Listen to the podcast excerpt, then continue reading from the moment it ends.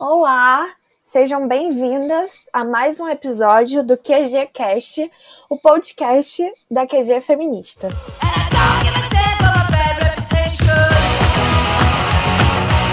Aqui quem fala é a Gabriele Polari, eu sou colaboradora da QG Feminista, sou estudante de psicologia pela Universidade Federal do Maranhão e faço parte do projeto Por Elas, que é um projeto em benefício a mulheres em situação de vulnerabilidade social aqui em São Luís, no Maranhão.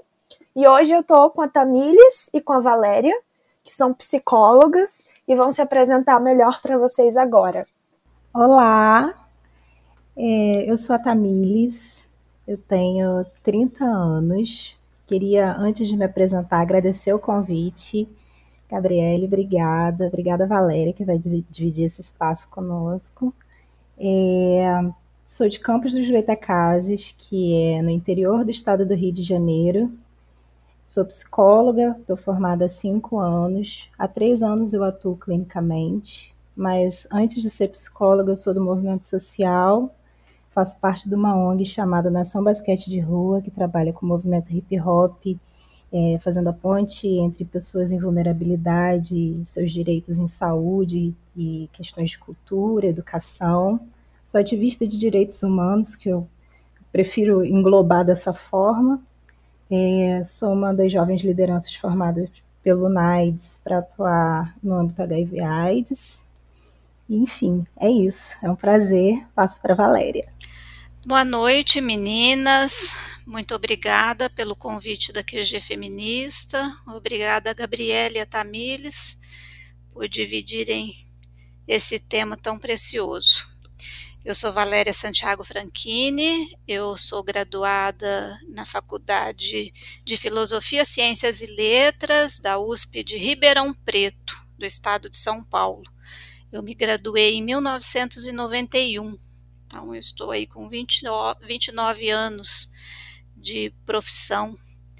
É, sou especialista em psicologia clínica, trabalho com psicoterapia de adultos, idosos e casais é, tenho experiência em atendimento psicológico domiciliar. O uh, que mais que eu posso falar? Eu sou uma das fundadoras, uma das cooperadas fundadoras da Unipsico, que tem em várias, várias capitais do Brasil, né? E nós temos aqui em Ribeirão Preto, nós, eu ajudei a fundar junto com 33 mulheres, né? Com mais 32 mulheres, né? É, hoje nós temos 21 anos de cooperativa e temos homens também, somos 90 profissionais. É, espero que a gente consiga bater um papo gostoso aí e levar alguma coisa de útil aí da nossa experiência. Nós estamos reunidas hoje no mês de setembro, que é o mês conhecido como mês da prevenção ao suicídio, para falar sobre a saúde mental especificamente de mulheres.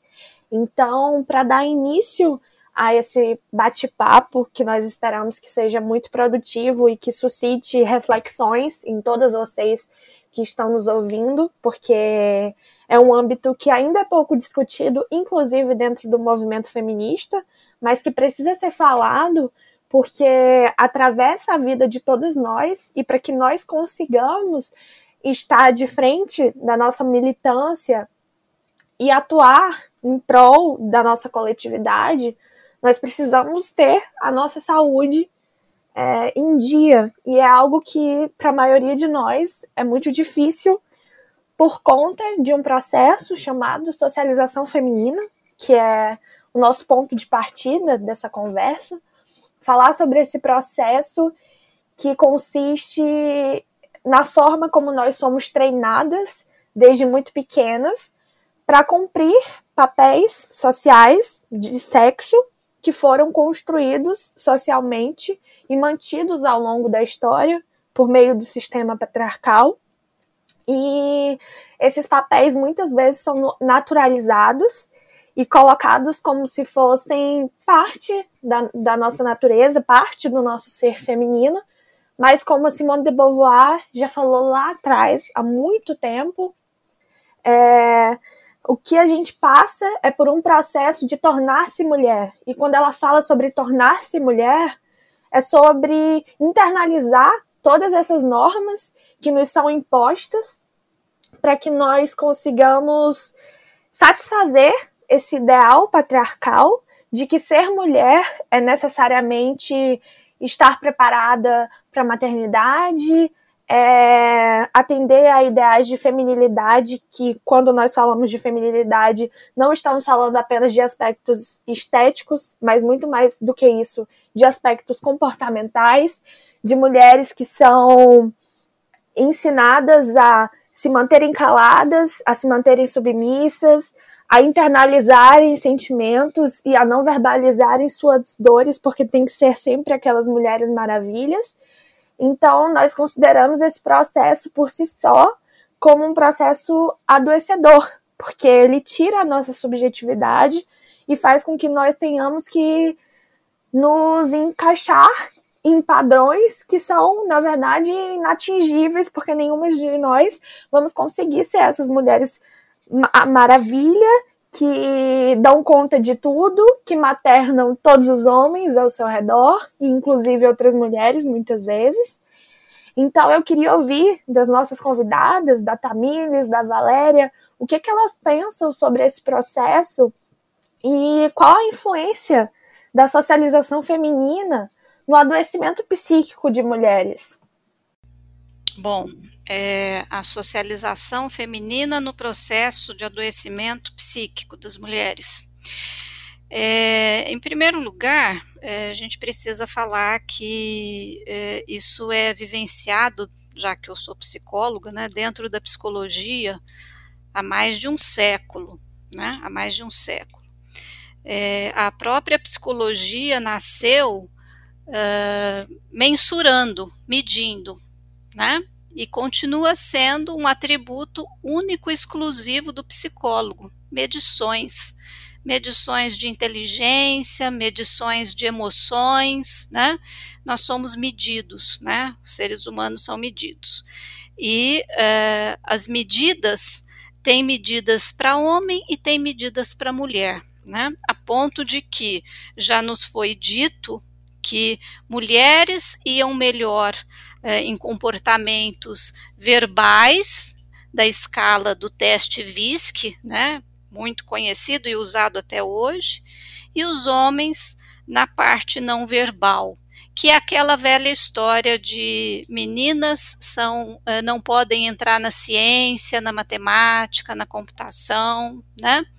É, e a gente percebe então que é, essa, essa socialização permeia a ciência e ela é, acaba contribuindo para piorar isso, né? A socialização feminina, como a Gabriele já colocou, ela é pautada em cima de, de estereótipos que nos são impostos antes do nascimento, né? Quando uma mãe descobre que vai ser filha, que vai ser, vai, que está gerando uma filha, começa já o, a questão né, de que é uma menina, será uma mulher, né? E, e quais são todas as exigências que a sociedade coloca né? É, papéis e comportamentos. Né? É, os papéis eu acho que já são tão falados que eu não vou ficar me atendo muito né, às questões de, dos papéis que nos são impostos. Né? Mas eu, eu percebi muito na minha clínica a questão dos comportamentos que nos influenciam a, de forma a, a nos anular como pessoa. E toda vez que a gente vai se anulando, a gente começa a gritar, né? O corpo grita, a alma grita. Então a, a, Gabriele falou da Simone de Beauvoir, né? A Simone de Beauvoir diz que que a mulher ela existe a partir da ótica do homem, porque a mulher é tudo que o homem não é. Né? Tem um, uma frase que ela coloca que a mulher é tudo o que o homem não é. A mulher é o outro, é tudo o que o homem não é. Isso para os existencialistas, né? E a Simone é uma filósofa existencialista, fenomenóloga. é, é a nulidade, é nulidade mesmo, gente, é não, é ausência, é ausência. Então a mulher, ela é criada para não ser homem. Né? Então, se o homem ao homem é conferido, por exemplo, um comportamento de corajoso, a mulher não pode ser corajosa. Se ao homem é conferido o papel de uma pessoa proativa, com iniciativa, a mulher não pode ter iniciativa. Né? Eu não estou falando nem de iniciativa no sentido é, de paquera, de, de conquista, no sentido sexual, não, eu estou falando no sentido de vida. Né? E isso é algo é, que gerou muito conflito em mulheres mais velhas e continua gerando conflitos, por incrível que pareça, em pleno século XXI. Né? Então, essa questão é que a, de tornar-se uma mulher pela socialização, né, pelo, pelo que o patriarcado nos impõe, né, é, é uma questão difícil, porque ao mesmo tempo em que cria um personagem, porque eu falo que é um personagem, né? Não deixa à vontade a pessoa experimentar e ver o que, que vai servindo ao longo da vida dessa construção eterna que nós estamos enquanto vivemos, né? Nessa existência é, que nós vamos construindo nos, a cada dia além dela barrar isso, ela ainda anula aquilo que a gente traz, porque a gente traz também na nossa genética algumas, algumas informações, óbvio, né? São fundantes, né? É, então, é adoecedor? É adoecedor por si só. Né? Essa socialização, ela já é adoecedora por si só, porque anular alguém já é conferir o não psiquismo de alguém. Então, assim, é, é, é bastante complicado isso, é bastante complicado. Então, sim, é adoecedor. E aí é, a gente fala de psicopatologia, de toda a história da psicopatologia, da psiquiatria clássica, onde as mulheres é, eram colocadas como loucas, né? E aí tem uma história grande, né? Nós, nós já fomos para a fogueira, depois nós fomos para os manicômios, né? E, e, vai se seguindo, né? E continua até hoje. Hoje não, não tem manicômio, né? Está quase voltando à fogueira, é, principalmente em determinados governos, mas nós temos a, a TPM, né? A TPM, porque se você tiver um pouquinho mais é, irritada, alterada com alguma coisa, você está de TPM, né? Então tudo é patologizado, tudo é patologizado e a ciência contribuiu para isso. Eu acho interessante falar desse processo que a Valéria já citou, que é de como a ciência é, foi importante para para essa construção do viés da loucura, porque quando a, a psiquiatria começou a existir, houve uma grande internação que aconteceu lá na França, e é, nessa grande internação, a psiquiatria foi usada como uma ferramenta de controle social e muito para controlar mulheres. Isso foi um momento da história em que se ficou muito evidente que todas aquelas mulheres que não atendem às normas que são impostas pela socialização são taxadas de mulheres loucas, de mulheres desequilibradas, de mulheres que não podem estar no convívio social. Então, naquele momento em que se começou a retirar do convívio social determinados grupos de pessoas, as mulheres que foram enclausuradas, primeiro nos hospitais gerais e posteriormente nos manicômios, como a Valéria citou, eram mulheres que é, ousavam transar antes do casamento, eram mulheres que eram prostituídas, eram mulheres que não se davam bem com a família. Então, todas aquelas mulheres que não serviam ao papel que foi construído e que foi entregue para as mulheres seguirem, eram retiradas do convívio da sociedade porque não mereciam estar ali, porque não estavam seguindo aquela norma vigente. Então, eu acho que é importante falar sobre isso, porque muitas vezes as pessoas acham que romper com esse processo da socialização é fácil. É, que simplesmente a gente pode demonstrar a nossa subjetividade, demonstrar os nossos sentimentos e romper com isso, tá tudo bem. Mas a verdade é que todas as mulheres que rompem com esse ideal da feminilidade, elas pagam um preço muito caro. Porque quando uma mulher hoje é, exacerba algum sentimento que não é atrelado ao ser mulher, que não é esperado que uma mulher tenha, ela é taxada de diversas coisas.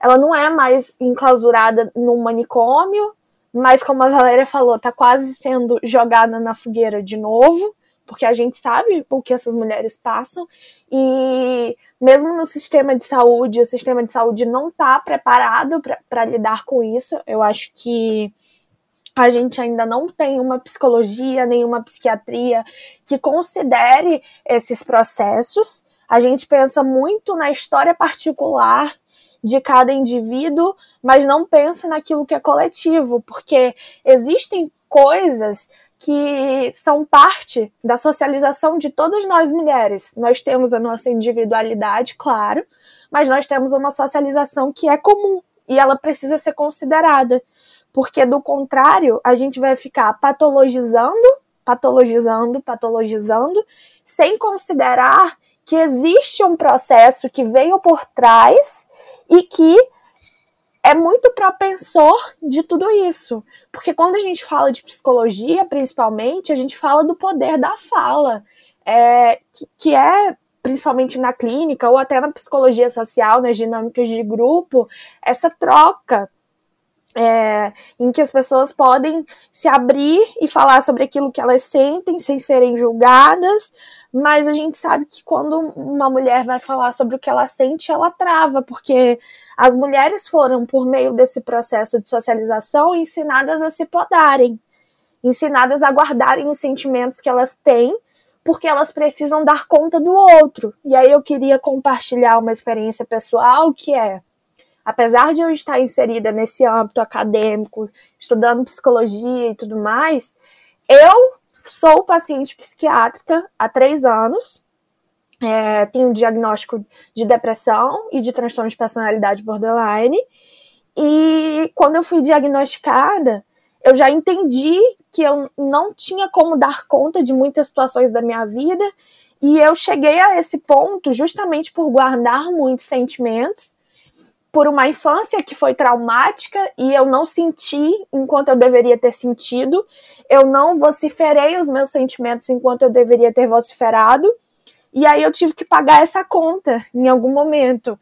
Todos aqueles traumas antigos, por mais que eles não tenham sido verbalizados naquele momento, por mais que eles tenham sido ignorados, uma hora a conta chega. E essa conta chegou muito cara, é, em forma desses transtornos que vieram a, a interromper a minha qualidade de vida e, inclusive, a me fazer é, me desligar de atividades do meu cotidiano, mas mesmo sabendo que eu não estava dando conta de mim, a minha preocupação maior era com o outro. A minha preocupação maior era com o que as pessoas iriam achar de mim. Eu ficava preocupada em ser uma estudante de psicologia com transtornos psicológicos o que queriam achar de mim dentro da minha profissão? Como eu poderia exercer a clínica ou qualquer outra área é, tendo os meus próprios problemas? E eu me preocupava com a minha família, me preocupava com a minha mãe, e é natural, claro, a gente se preocupar, mas o que eu quero dizer é que quando nós somos mulheres, nós temos uma pretensão muito grande de colocar o outro em primeiro lugar que é essa maternidade compulsória que nos acompanha a vida toda. Porque a socialização é um processo que começa desde antes de nós nascermos, como a Valéria citou, mas que não termina nunca. Então, mesmo tendo todo esse envolvimento com o movimento feminista e tendo consciência da minha socialização, da minha opressão, eu ainda me vi nesse lugar de mesmo não, está, não estando dando conta da minha própria situação, eu me preocupava mais ainda com o que as pessoas iriam achar e com como elas iriam se sentir. E pesquisando, eu vi que é muito isso que acontece. Eu fiz uma pesquisa sobre os CAPs, que são os Centros de Atenção Psicossocial, que atendem mulheres, e geralmente as mulheres que vão aos CAPs em busca de, de tratamento psiquiátrico e psicológico, elas continuam tendo que cuidar de toda a família. Enquanto quando é um homem, geralmente, ele é o cuidado. Ele consegue cuidar ali do que é dele sem se preocupar com todo o outro aparato de pessoas ao redor. Mas nós mulheres não. Mesmo que nós estejamos no auge do nosso cansaço, no auge da nossa exaustão, a gente está sempre colocando o outro em primeiro lugar. E aí eu queria ouvir de vocês, mulheres, como isso se dá no contexto clínico, ou no contexto dos movimentos sociais, ou na própria vivência pessoal de vocês, como vocês enxergam que essa maternidade compulsória, essa necessidade de cuidar do outro, de maternar o outro, que inclusive eu gostaria de frisar que nós, no movimento feminista, somos muito levadas a essa reprodução, por mais que a gente saiba o que é maternidade compulsória, a gente o tempo todo fica repetindo e às vezes a gente quer dar conta de tudo que acontece na vida de todas as mulheres, mas a gente precisa entender que a gente não tem como salvar o mundo, a gente não tem como salvar todas as mulheres. É, pra gente que é, trabalha com a QG feminista, são relatos e mais relatos o dia inteiro. Mas eu não tenho como ser terapeuta de cada mulher que aparece com um relato difícil. Mas a nossa socialização faz com que a gente tente dar conta de tudo. E, obviamente, esse dar conta de tudo, em algum momento, deixa de dar certo. Porque chega um momento que a gente precisa olhar para nós. E a gente não tem. Na maioria das vezes, a gente não tem esse momento, porque o nosso olhar está sempre debruçado para o outro. Como a Valéria falou, a gente é construída a partir do olhar dos homens. Então, a gente é construída para atender expectativas de outras pessoas e a gente deixa o nosso processo de subjetivação de lado, a gente deixa de atender aos nossos desejos, aos nossos gostos, às nossas preferências, aos nossos sentimentos, a gente deixa de sentir de certa forma, porque na verdade o sentimento não some, né? A gente ignora, mas ele continua ali em algum lugar e em algum momento ele explode explode de forma psicossomática, explode na, na forma de um transtorno de humor, de uma depressão e, e de outras formas. E a gente não tem como dar conta. Então, eu queria ouvir de vocês, mulheres, o que, que vocês pensam sobre isso, sobre essa maternidade compulsória que nos acompanha a vida inteira e que nos adoece, porque a verdade é que a gente não tem como dar conta de todas e de todos. Então, é, Gabriele, queria agradecer pelos, pelo seu relato, né, e pela é, oportunidade e pela visibilidade que esses relatos que são tão dolorosos para você é, podem gerar e causar nas pessoas. Assim, é, é, eu entendo essa, esse desconforto e o quanto deve ser angustiante, né? Cansativo. E te agradeço por compartilhar com a gente tá? É, Valéria fala maravilhosa também. E o bom desse espaço é que a gente possa se complementar, né? Que a gente é, traga os nossos olhares e esses olhares ajudem as outras mulheres que estão nos ouvindo. Eu sou uma mulher negra, né? E, e de origem periférica, de origem de favela. E quando a Valéria traz essa questão da socialização, isso está colocado ao quadrado, né, com componente raça, com os componentes raça e classe, né, que geram um maior adoecimento e um maior silenciamento, um, uma aniquilação praticamente, né, desses sentimentos. E quando a Gabriele traz a experiência dela de, de não poder compartilhar o que realmente estava acontecendo com ela, é, não só pelo medo né, de estar nesse espaço, um espaço universitário, e dessa preocupação com o outro, é, eu queria compartilhar também, aproveitar o espaço e compartilhar é, as questões relacionadas a abusos, por exemplo. Eu, é, na minha prática clínica, né, e como uma boa psicóloga, eu busco estar o tempo todo olhando para dentro de mim, vendo os processos que estão acontecendo comigo e me cuidar. Acho que esse é um dos pontos que eu gostaria de iniciar, assim, ressaltando a importância da gente é, se cuidar, da gente procurar ajuda profissional é, para entender esses processos que estão acontecendo com a gente desde muito novas.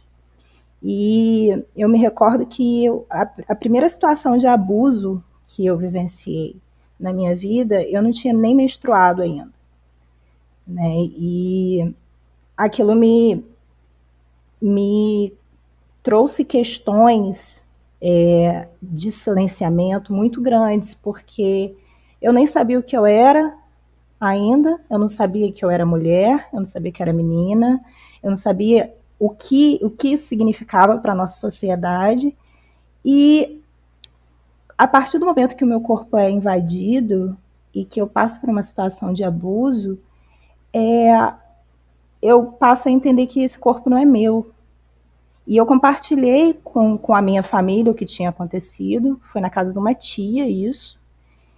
É, foi com um familiar meu. E quando eu compartilhei com a minha tia, ela disse que eu estava mentindo. Então, assim, é, aquele corpo, eu mesmo muito nova, eu sou ensinada que esse corpo não é meu, né? E que, e que o que eu estava sentindo não seria acolhido pela maioria das pessoas. E eu fui crescendo e passando por mais e mais situações de, de, de assédio, que, que, é, que, são muito comuns, né? principalmente é, por conta da realidade que eu vivi, uma realidade é, de favela, é, sem muito amparo dentro de casa, né? E aí a gente não pode culpar é, a minha tia ou a minha mãe pelas situações que eu vivi, elas eram tão vítimas quanto eu fui.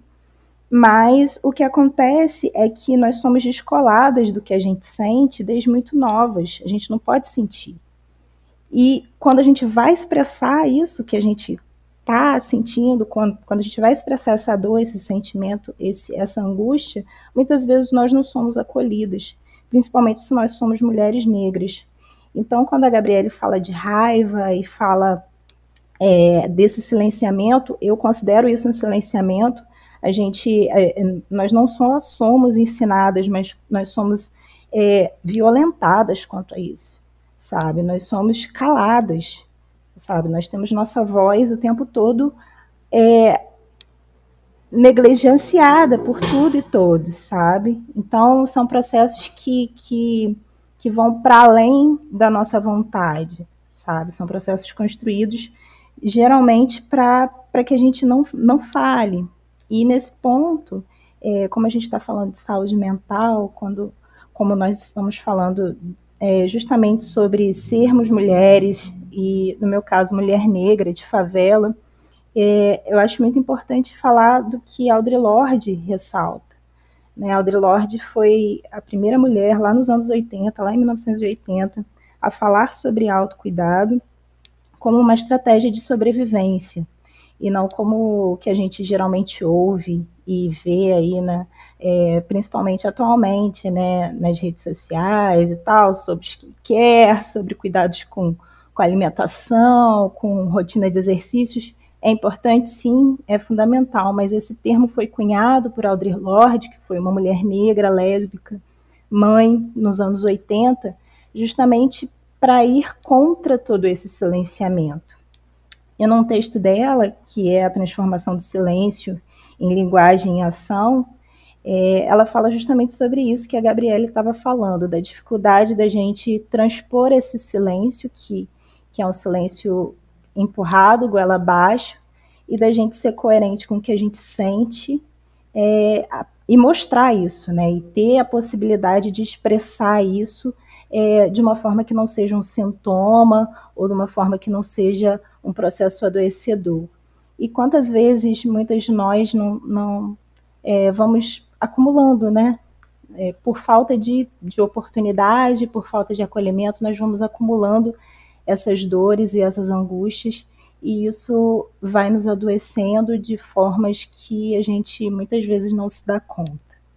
Né? Então, é, essa, essa somatória do, das questões de raça e de classe, somadas ao fato de sermos mulheres numa sociedade que é branca, masculina e rica, classe média, né, nós somos justamente tudo que o mundo não é. Né? Então a gente já nasce lutando contra tudo isso. E eu, por exemplo, como uma mulher de 30 anos, me pego olhando assim, cansada, porque eu conheço como me proteger de muitas formas, eu tenho acesso a muitos mecanismos que me protegem, mas essa não é a realidade da maioria das mulheres como eu. E mesmo eu conhecendo como funcionam os processos e como eu posso me proteger, muitas vezes eu não sou protegida. Então isso traz um cansaço enorme e a necessidade de espaços como esse, por exemplo, para a gente estar tá verbalizando tudo o que acontece com a gente. É, então, Tamires, é, eu fiquei bastante é, tocada com o depoimento da Gabriele, porque é, dentro da própria classe, né, muitas vezes nós não nos acolhemos, né, a, a Gabriele com medo, né, de se colocar, de que as pessoas a julgassem, como que a Gabriele vai cuidar de saúde mental, né, e você trouxe a questão de cuidado, né, é, das violências que nós sofremos, porque é, pensar que você não pode falar alguma coisa já é uma violência psíquica, né? Porque se você não pode falar, você vai fazer o que com isso? Né? Engole o choro. Tá bom. E ele sai por onde? Ele vai sair. Né? Então eu chamo de violências psíquicas cotidianas que nós sofremos, nós mulheres, nós sofremos todos os dias, né? É, abusos sexuais estão também na classe média, estão também, né? Eu escuto infelizmente com mais frequência do que eu gostaria, obviamente, né? O que acaba acontecendo é assim, uh, um silenciamento e às vezes uh, as mulheres passam a proteger aquela criança, aquela adolescente, aquela pessoa, mas não se pode falar nada, porque senão vai ser desmontada a harmonia da família de quem foi o abusador, né? Que às vezes é um primo, um tio, o próprio pai. Isso acontece também na classe média, infelizmente. Agora, o que adoece, se a gente for falar assim das violências psíquicas cotidianas, elas são normatizadas, né? São normatizadas, porque imagina, isso é coisa que todo mundo vive, é normal, como assim? Mas é o que uh, no dia a dia adoece, adoece as mulheres, e não é pouco. Né? Não é pouco, não é para ser normalizado. A exaustão que a mulher chega em casa e ainda sobra tarefas domésticas que a gente sabe que no Brasil é, a mulher faz muito mais serviços domésticos do que homens. A administração da casa, né, desde o que tem na dispensa, quando tem, até o guarda-roupa dos filhos, né, é, é designado tarefa de mulher né? não é do homem. Né? Muitas vezes a administração até financeira da casa, não é só ir ao supermercado, mas fazer o dinheiro dar, fazer o dinheiro render até o final do mês. Né? A administração da agenda dos filhos, leva para a creche, busca na escola, né? os horários, os compromissos, né? desde a da, da, da mulher mais pobre até a mulher mais rica. Né? Até aquela que tem dinheiro para para terceirizar, ela também tem que tomar conta da terceirização, né? E é uma cobrança, né? Uma cobrança constante em cima da mulher. A mulher tem esse sentimento é, que se torna comum, né? Comum, diário sentimento de insuficiência, ela começa a sentir que ela não dá conta de tudo, então o problema é comigo, todo mundo dá conta, ela sente cansaço, ela sente falta de energia, ela não tem tempo nenhum para cuidar dela, né? muito menos da saúde dela, de, de se exercitar, de, de, de, coisas básicas que o corpo precisa. Né? É, ela, ela se sente, algumas outras adoecem, por incrível que pareça, mas é aquela questão né, que nós fomos fundados em cima do homem, então o homem tem que existir na vida da mulher. Se não existe um homem, como é que faz? Né?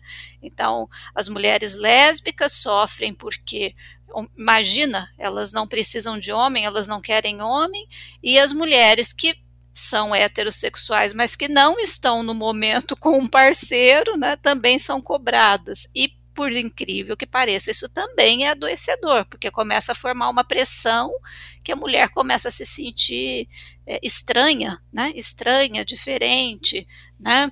É, eu queria dizer também, gente, que existe uma violência psíquica cotidiana que a gente sofre, que é só de escutar tudo isso que que nós estamos conversando. O fato da gente escutar todo dia isso nas mídias, ler isso nas mídias, né, os estupros anunciados eh, diariamente, as violências que acontecem na cidade, em transportes públicos, né, aqueles assédios na rua, eh, aquelas verbalizações, olhares constrangedores, né, tudo isso são violências psíquicas cotidianas e que elas desencadeiam sim um transtorno emocional, um estresse, né? Não há quem consiga, não há quem consiga. Então, uh, a Tamires falou da dissociação, né? Que às vezes a gente dissocia, dissocia, porque senão você fica, você fica permanentemente adoecida. É, a fala da Valéria me lembrou muito de algo que a gente discute o tempo inteiro nos textos da QG feminista, nas rodas é, de, de mulheres e tudo mais, que é a questão do sentimento da culpa, que é um sentimento muito presente na vida das mulheres. Quando a mulher não dá conta de todos aqueles afazeres que são atrelados a ela, ela se sente muito culpada e muito inferior dentro de relacionamentos heterossexuais, por exemplo, existe uma pressão para que a mulher literalmente materne o homem. Então, muitas vezes a gente escuta que se o homem não melhorou, se ele não está sendo um bom homem, é porque aquela mulher não é a mulher certa. Então, se alguma coisa der errado dentro de casa, é porque aquela mulher não fez o suficiente. Inclusive agora, nesse momento de pandemia, a gente tem visto isso com muita nitidez, com as crianças ficando fora da escola. Quem está tendo que chegar em casa para ensinar a criança, para fazer aquele papel de professora, é a mãe. Todos esses cuidados são esperados das mulheres. O homem ele trabalha fora de casa, chega em casa e é isso. E o trabalho doméstico muitas vezes nem é considerado pelas pessoas como um trabalho, né? Muitas vezes as mulheres que trabalham dentro de casa recebem o estigma de, de que sequer trabalham. E a gente vive carregando essa culpa de tudo que não dá certo ser por nossa causa. E a culpa é uma grande ferramenta utilizada pelo patriarcado para nos paralisar. Porque quanto mais culpadas nós nos sentimos, menos aptas para fazer algo de diferente a, a gente se sente. E falando aqui num contexto de mulheres feministas, que são as mulheres que são habituadas a nos ouvir, são mulheres que já estão muitas vezes alinhadas ao movimento feminista, eu acho que algumas vezes nós, feministas, temos cometemos o erro de achar que isso não sobrecai sobre nós, que a gente sabe que tudo isso acontece, então tá tudo bem, a gente não se culpa tanto assim porque a gente entende como é o funcionamento do sistema, mas a verdade é que muitas vezes esse sentimento de culpa e de querer dar conta de tudo sobrecai de forma ainda maior sobre nós mulheres feministas, porque, como a Valéria falou, é uma violência psíquica a gente ter que receber tantas informações é, das quais a gente não consegue dar conta. A gente tem que lidar com os nossos próprios sentimentos e lidar com os sentimentos de outras pessoas. Quando a gente se coloca nesse local de, de mulheres ativistas, militantes, a gente inevitavelmente escuta muitas coisas. É, no perfil da QG Feminista, a gente recebe um monte de relatos de estupro, de abuso, é, de diversos tipos de violência. E muitas vezes a gente se culpa por não conseguir sanar as dores de todas essas mulheres. Só que a gente precisa entender que nós, feministas, não somos terapeutas umas das outras e que não é uma estratégia eficaz nós queremos maternar umas às outras. E aí, quando eu penso nisso e numa possível solução para mitigar toda essa dor que é não poder curar a nossa dor e a dor da nossa companheira, eu penso justamente no poder da nossa fala, porque eu compartilhei aqui com vocês uma vivência minha, que inclusive é muito difícil de ser verbalizada, porque eu passei muito tempo guardando e muitas pessoas ao meu redor, principalmente familiares, sempre me pediram para que eu guardasse, porque tinham esse temor de que eu fosse julgada, principalmente no âmbito profissional, no âmbito acadêmico. É, mas hoje eu reconheço a força que tem eu falar sobre isso, porque outras mulheres conseguem se identificar e perceber que elas não estão sozinhas. E como a gente falou aqui ao longo de toda essa conversa, é, muitas vezes a mulher acha que o problema é ela, que ela é insuficiente, que ela é incapaz, quando na verdade esse sistema ele eu não sei nem como expressar, ele adoece todas nós de formas diferentes, é claro. A, a Tamires trouxe uma perspectiva de raça e de classe muito importante, e a Valéria trouxe que, mesmo na classe média, na classe mais alta, também ocorre uma violência, mas todas nós temos em comum essa socialização que é adoecedora. Então, quando a gente deixa de falar sobre os nossos sentimentos, a gente também impede que outras mulheres se reconheçam e que a gente possa construir um canal de se ajudar, não no sentido de resolver o problema uma da outra, mas de trazer esse acolhimento que a gente não recebe do resto da sociedade. Então, quando a gente fala sobre o que a gente sente, a gente pode potencializar esses sentimentos de diversas formas. E um desses sentimentos que eu acredito que seja uma potência é o da raiva. Porque a raiva é tudo aquilo que não esperam de nós porque as mulheres têm que dar conta, têm que saber lidar e manejar as situações, não podem sentir raiva, porque as mulheres é, são mais delicadas, são mais propensas a lidar com determinadas situações. Mas como que a gente não vai sentir raiva no meio de um sistema que nos sufoca, que nos mata, que abusa de nós, é, que nos poda o tempo inteiro? A raiva está presente na, na nossa vida, na vida de todas nós, mas a gente vai ignorando. E esse processo de ignorar é um processo adoecedor, porque você vai guardando o sentimento e você ignorar que ele está ali não faz com que ele suma. E aí eu trago um trecho do Irmã Outsider, que é o livro da Audre Lorde que a Tamile citou, que ela diz justamente que aquele pedacinho dentro de você que quer ser posto para fora, quanto mais você o ignora, mais ele se irrita e enlouquece. E se você não desembuchar, um dia ele se revolta e dá um soco na sua cara por dentro. E eu acho que é muito isso é, os sentimentos, quanto mais eles vão sendo acumulados, mais chances eles têm de se transformar, não necessariamente numa patologia, mas num grande problema para a mulher que está guardando aquilo. Então a gente precisa é, começar a vociferar mais o que a gente sente e se dar essa oportunidade de nos ouvir, de nos conhecer, porque muitas vezes a gente não se conhece. A gente só se conhece sobre o olhar do outro. A gente não dá voz pra gente, a gente não tem autoconhecimento e, consequentemente, a gente não consegue ter o autocuidado. Então, é, mulheres, se vocês puderem falar, é, de acordo com as perspectivas de vocês, que vocês percebem dentro da clínica, por exemplo, como as mulheres se enxergam e o que elas trazem na fala, porque muitas vezes o que a gente fala é, acaba sendo uma nova descoberta. Às vezes, quando a gente fala, ou quando a gente escreve, quando a gente expressa de alguma maneira, a gente descobre coisas que a gente nem sabia que sentia. Então, qual é o que, que tem de diferente na fala das mulheres por conta desses processos? E, e, como o sistema lida com isso? Vocês acham que o sistema de saúde mental hoje está preparado para lidar com as demandas das mulheres?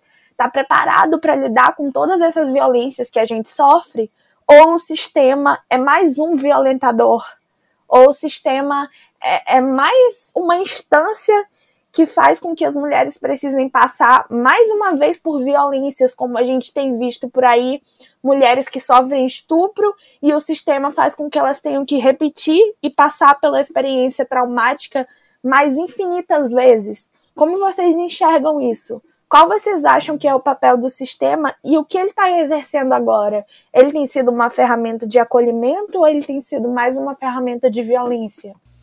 Bom, eu acredito que seja muito mais uma ferramenta de violência, Gabriele. É, outro dia eu estava escutando de uma paciente que é advogada e que ela foi na delegacia de mulher com a cliente para fazer uma denúncia, né? Era Maria da Penha e ela explicando tudo pelo qual a cliente e ela ao lado tiveram que passar, né? E ela dizia assim, gente, como que uma mulher vai denunciar ela? Ela ficou porque eu estava ao lado dela e eu quase que obriguei ela a ficar até o final para poder fazer o BO, mas é, é impossível. Você já é, é você vem de uma violência, você vai denunciar uma violência, ser mais violentado ainda. Então é óbvio que, um, que esse sistema não está preparado nem para o que devia ser o acolhimento de uma violência. Né? É assim, é esdrúxulo, né? A delegacia da mulher, onde você deveria, a mulher deveria ser acolhida, é a primeira instância que já mulher tem vontade de sair correndo dali. Quando a gente fala de saúde mental, também existe essa questão, porque, como eu disse é, lá no começo, né, a, a, a, patologização da mulher, né, a mulher ser histérica, porque a mulher reclama, tudo a mulher reclama, e, e, e essa questão de a mulher fala muito, a mulher chora muito, né, isso também é muito ruim. Isso também é, faz com que a mulher não se sinta à vontade para se colocar. Né? Então, nós temos um sistema de saúde onde a mulher fica com medo de dizer o que ela sente, o que ela não sente, é, aquilo que ela sente acaba sendo normalizado. Então, eu lembro de uma. Isso não é só de, de escuta é, de, de sofrimento mental, não. É na saúde como um todo.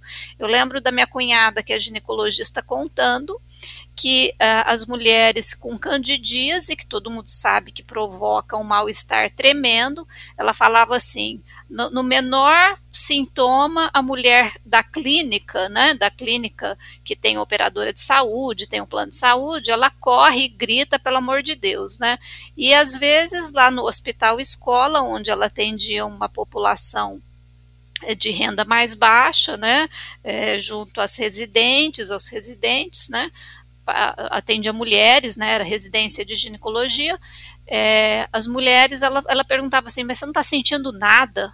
Porque parecia uma couve-flor a, a, vagina da mulher, né? É, mas ela sofre de tantas outras coisas que é normal sofrer, né? Para a mulher é normal sofrer, né? Então, é, de onde vem isso, né? O sistema também nos impõe isso, né? É, eu acredito, você perguntou em algum momento assim o que fazer com isso. Eu acredito no acolhimento da saúde, no falar, no verbalizar o tempo todo, seja dentro da psicoterapia, seja, numa dinâmica de grupo, né, onde a psicologia social atua. A Tamires pode falar um pouco disso, né, no, na, na, a partilha por si só, a partilha por si só é muito terapêutica, ela também é fortalecedora em todos esses casos, né? E eu acredito muito numa educação, numa educação feminista como ferramenta para diminuir esses, esses estereótipos, esses que causa sofrimento, adoecimento, né? Essa educação feminista dentro da saúde mental, mas dentro da saúde como um todo né? É, em todas as outras áreas também da saúde, não só da psicologia. Né? É, acho que é isso.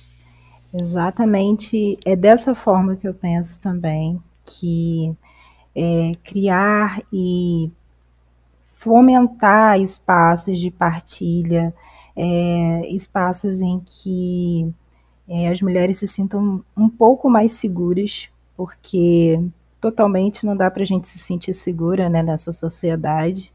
É, a fala que a Gabriele fez antes, é, falando dessa questão da culpa, é, a culpa, o medo, são, são palavras que eu ouço cotidianamente, não só na clínica, mas também no meu trabalho com a ONG e principalmente estando com mulheres negras em, em favelas e periferias Acho importante ressaltar que nós somos maiorias nesses espaços, né? E que a raça informa classe, né? Não, não, acho que é um espaço que a gente concorda com isso, que a cara das famílias monoparentais é, com, com pouquíssimo acesso à renda em favelas. É uma, é, é uma cara como a minha, é uma cara de uma mulher preta, uma cara que uma mulher é, de mulheres que cuidam é, dos filhos, dos netos, dos sobrinhos, né, muitas vezes sem apoio e sem, é, sem o menor, é, sem, sem formas de redes de proteção, de apoio e cuidado, e, ou muitas vezes em lares em que as violências se, se, se somam, né, quando, quando com um parceiro ou quando com algum homem, né, que a gente sabe que para as mulheres, às vezes o lar não é um lugar seguro que deveria ser, e isso é muito grave no momento que a gente está vivendo dessa pandemia,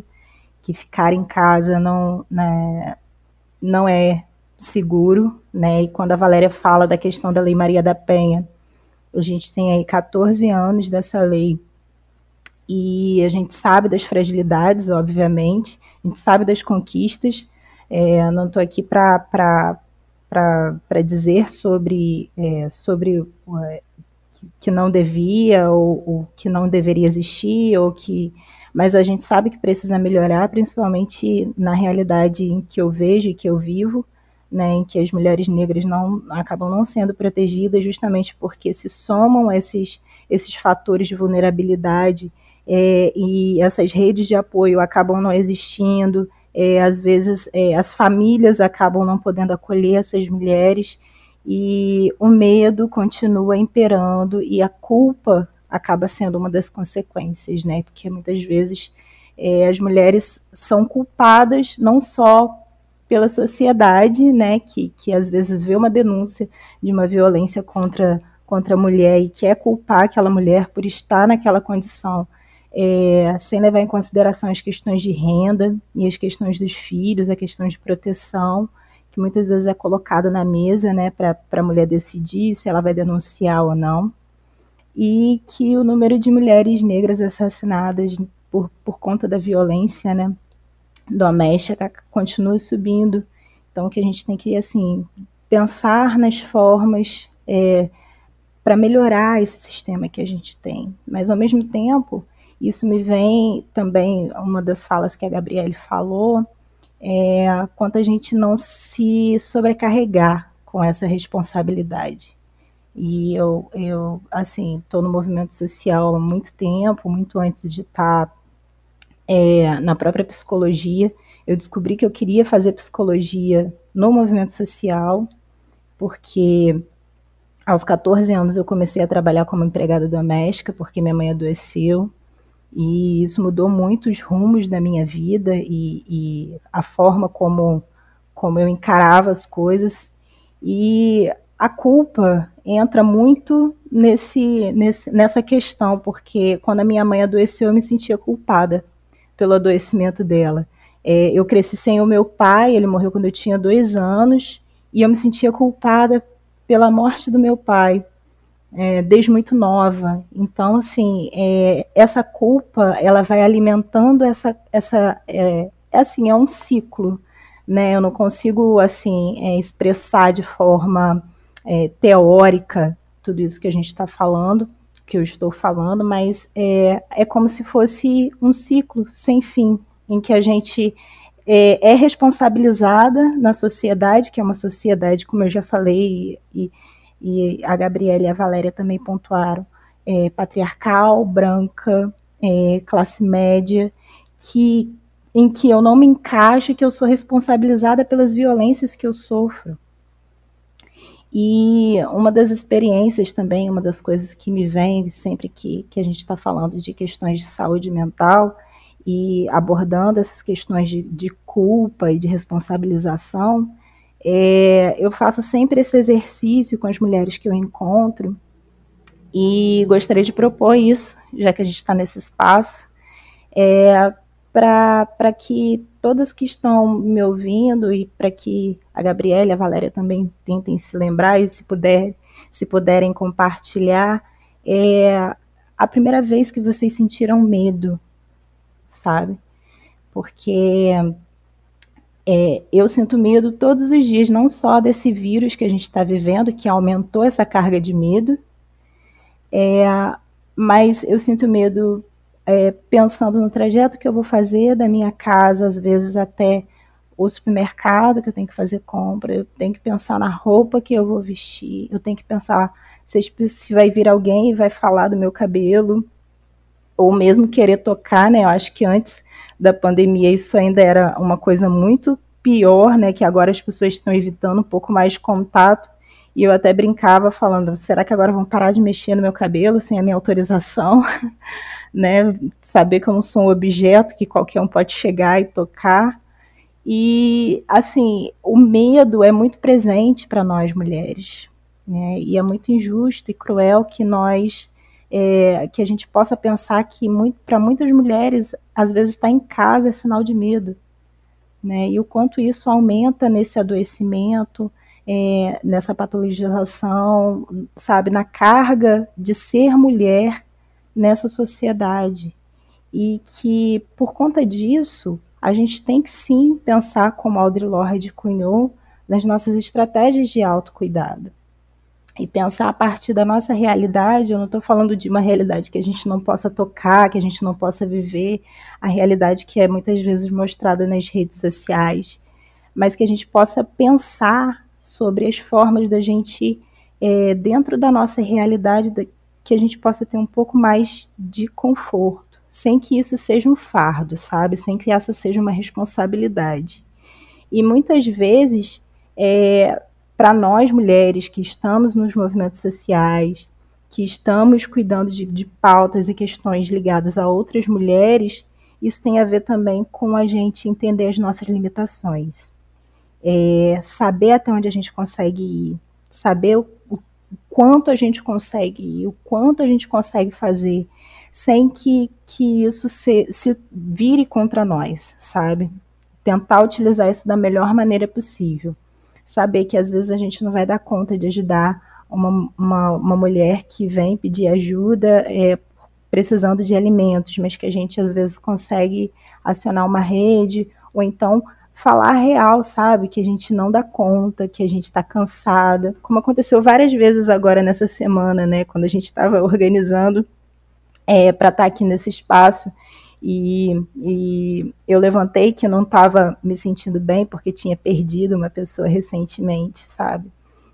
Da gente poder expressar o que a gente está realmente sentido, sentindo e, e ter esses espaços de acolhida também, não só os espaços para embate, não só os espaços que a gente vá é, falar sobre as estruturas e lutar contra os problemas, mas para que a gente também possa ser acolhida né, é, nas no nos nossos medos, nas nossas angústias e para que a gente se sinta é, é, um pouco mais confortável, se isso é possível, sabe? Mas é, com o que Audre Lorde fala sobre transformar o silêncio em linguagem, é da gente também encontrar é, as nossas formas de, de, de dar vazão para essa raiva, para esses medos, para esses sentimentos, às vezes é escrevendo, às vezes é ficando um pouquinho a mais no banheiro, é, porque é o único espaço em que as pessoas não vão te incomodar, em que as pessoas não vão estar falando contigo. E, enfim, da gente continuar se apoiando e criando essas redes de, de, de acolhida, de apoio, é, principalmente nesses tempos. A fala da Tamires me sensibiliza bastante, porque eu também trabalho com um movimento que atende mulheres em situação de vulnerabilidade social e essas mulheres têm muitas demandas relacionadas à saúde mental. Eu posso dizer com convicção que a grande maioria das mulheres que estão hoje nas ruas, vivendo em situação de rua, estão nessa situação porque não tiveram uma rede de apoio e não conseguiram mais conviver com companheiros abusivos e violentos. Então, eu escuto constantemente relatos de mulheres que apanhavam em casa e que enxergaram como única solução para sobrevivência ir para a rua. E para essas pessoas que estão nas ruas ou que estão em situação de extrema pobreza, Aliás, não precisa nem estar em uma situação de extrema pobreza, porque a gente sabe que, infelizmente, a psicologia e outras áreas da saúde ainda são muito elitizadas. Então, muitas pessoas que às vezes são as que mais precisam do acesso à saúde mental não têm. Então, a gente precisa entender que é uma luta nossa lutar para que as redes de apoio à saúde mental continuem funcionando e funcionem de uma maneira melhor. Eu trago isso aqui agora porque nós estamos vivendo um governo em que as novas políticas de saúde mental têm retirado as verbas dos centros de atenção de saúde psicossocial e da RAPS e colocado em comunidades terapêuticas, que são comunidades religiosas, que muitas vezes não têm o aparato técnico qualificado para lidar com questões de saúde mental. É, e esses centros de atenção psicossocial, que são os centros aos quais essas pessoas deveriam poder buscar ajuda, estão ficando sem verba, estão ficando sem investimento.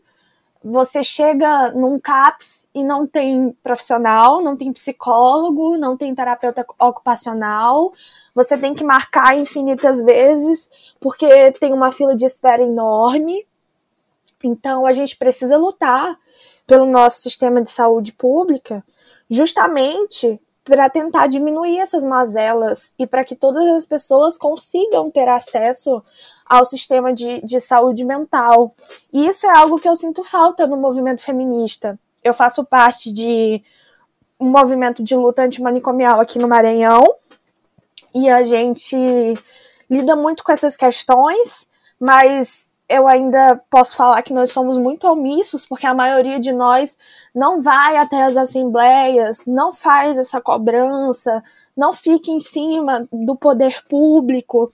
Então eu acho que é de responsabilidade do movimento feminista e de outros movimentos sociais lutar por isso então, finalizando essa conversa, é um convite que eu faço para que a gente coloque mais, tanto dentro da nossa luta de construção teórica, para falar mais sobre isso, para que a gente escreva mais sobre esse aspecto da vida das mulheres, que é o da saúde mental, e na nossa prática militante, para que a gente vá em busca de melhores condições é, para que a gente defenda o SUS, defenda os CAPs, defenda a RAPS e em outro âmbito, que é o universitário, que eu faço parte, a gente tentar ocupar esse espaço por meio de grupos de estudo, por meio de grupos de pesquisa que falem da condição da mulher, porque infelizmente os grupos sobre gênero tratam de todas as questões possíveis,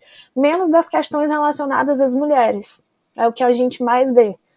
Então, a gente precisa ocupar espaços, como a Tamílias falou, para que a gente possa dialogar sobre essas questões e buscar formas de lidar com, com tudo isso de forma mais amena.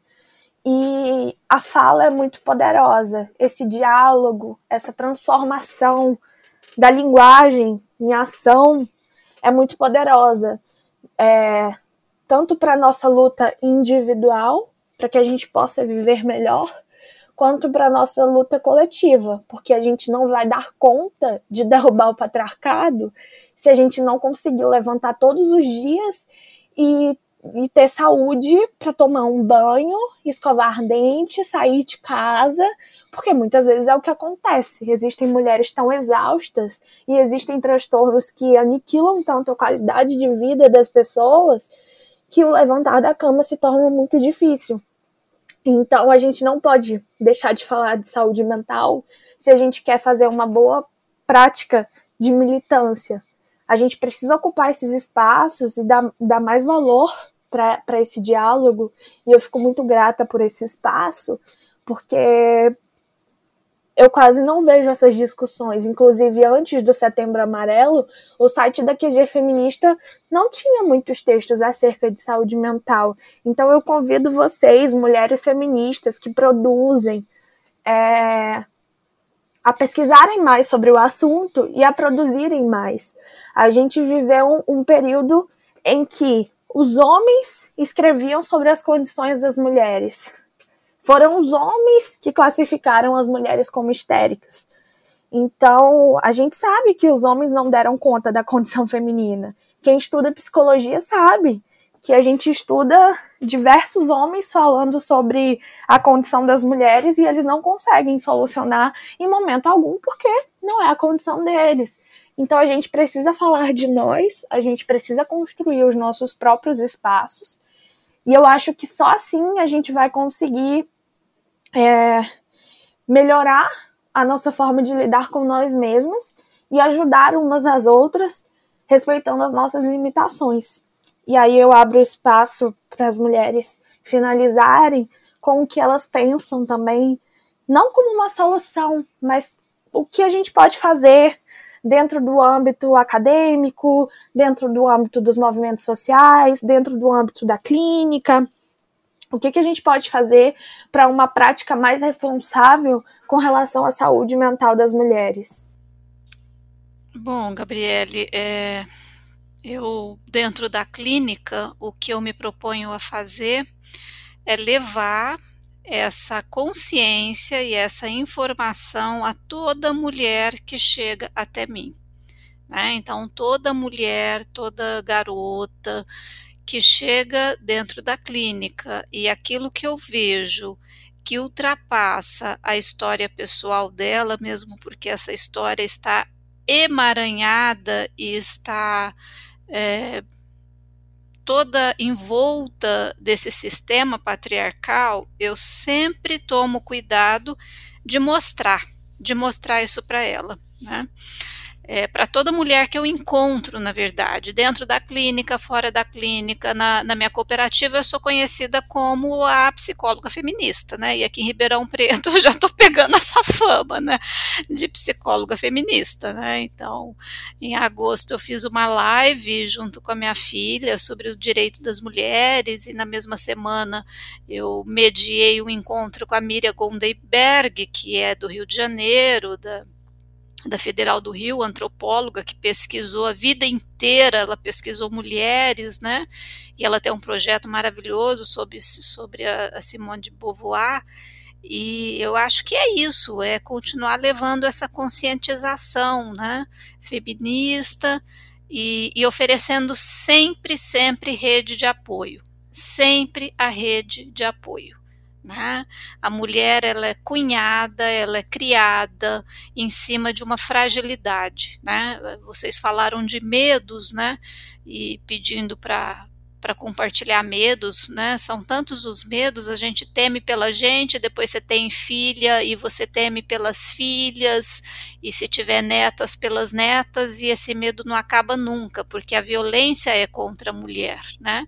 Então, O medo, obviamente, é dessa violência.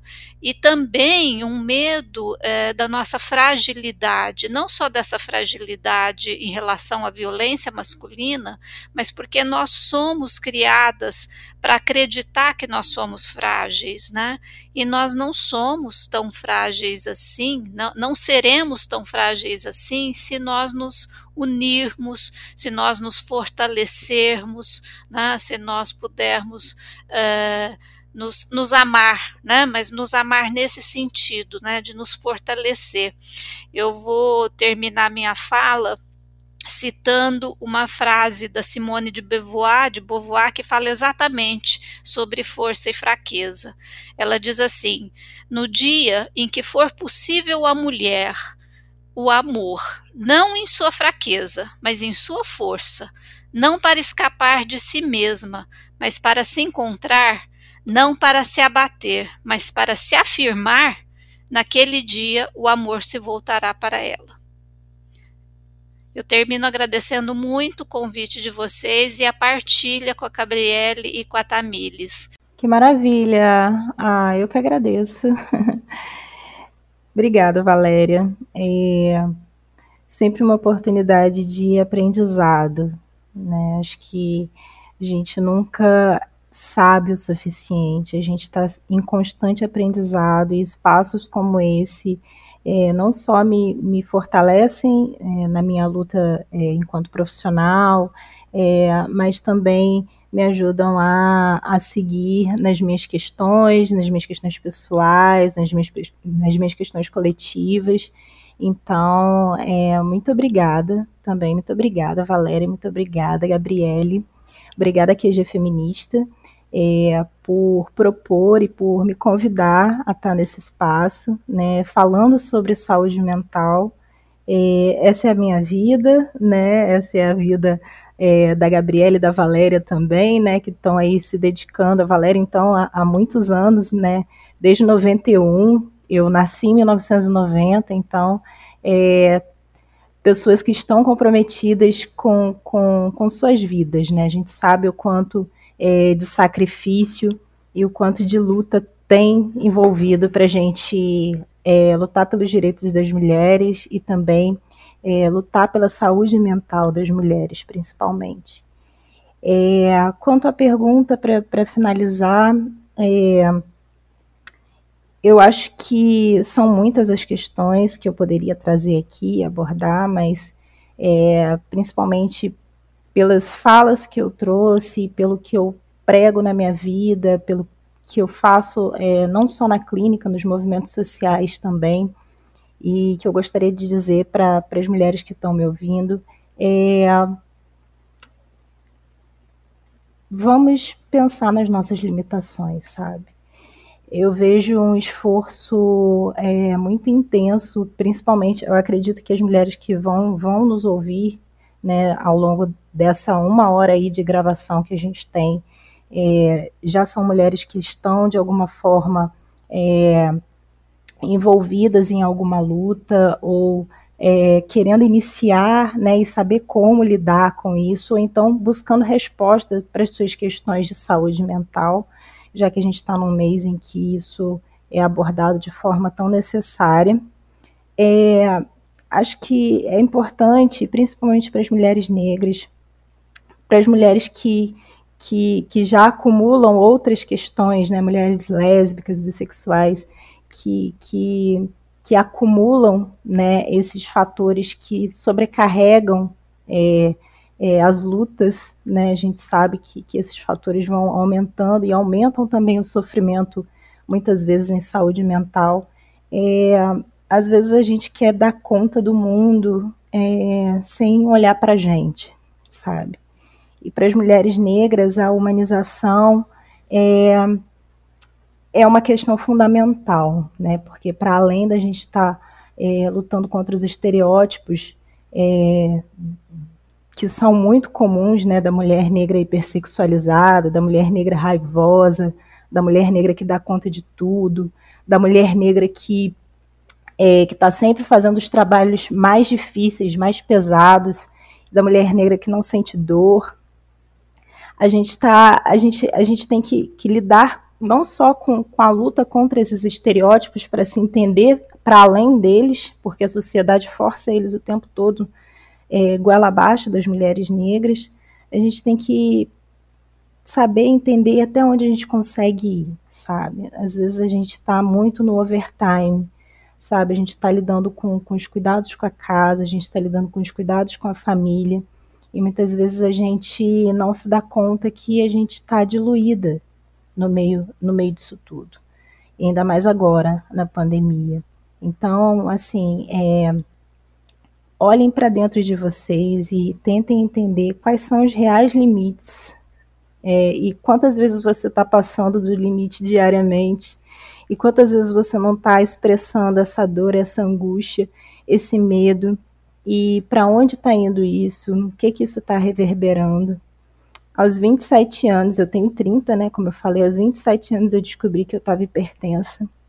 E muito por conta de questões hereditárias, sim, mas também por conta é, do trabalho pesado que eu, que eu comecei a trabalhar com 14 anos como empregada doméstica e com uma mãe adoecida e, e por conta das, das coisas que eu fui acumulando né, ao longo desse tempo e que isso apareceu no meu corpo dessa forma e para muitas outras mulheres aparecem com outros problemas, outros sintomas de saúde.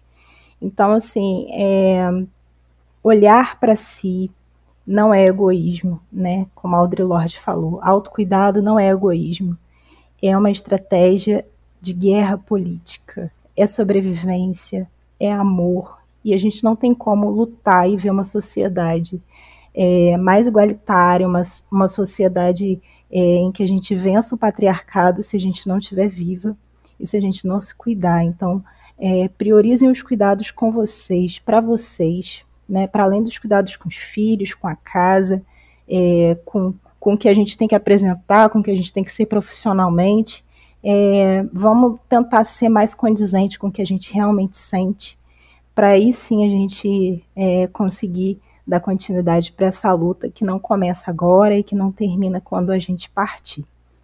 E muito obrigada novamente pelo espaço. É, eu desejo que vocês fiquem bem, se cuidem e que a gente possa se encontrar em outros espaços também continuar se fortalecendo. Muito obrigada. Muito obrigada, Tamílis e Valéria, por essa troca. Eu espero que as nossas palavras cheguem até outras mulheres como palavras de conforto, de acolhimento e que a partir disso todas as que estão nos escutando agora possam repensar sobre os seus próprios sentimentos e passar a legitimá-los, porque os nossos sentimentos são legítimos, por mais que sejam dolorosos, por mais que pareçam insuportáveis, eles estão com a gente e a gente precisa lidar com eles. E lidar com eles compreende aceitá-los é, e fazer aquilo que a Tamires bem citou, respeitar os nossos limites, respeitar até onde nós podemos ir, para que assim, com saúde, é, em busca do nosso bem-estar, a gente possa trocar umas com as outras, fortalecer umas com as outras e atingir o nosso objetivo, que é reverter essa lógica patriarcal que é tão adoecedora e tão prejudicial para todas nós. O nosso podcast acaba aqui mas tem mais vindo por aí. Fiquem de olho nas redes sociais da QG Feminista. Aguardem o próximo episódio. Um beijo em todas e muito obrigada.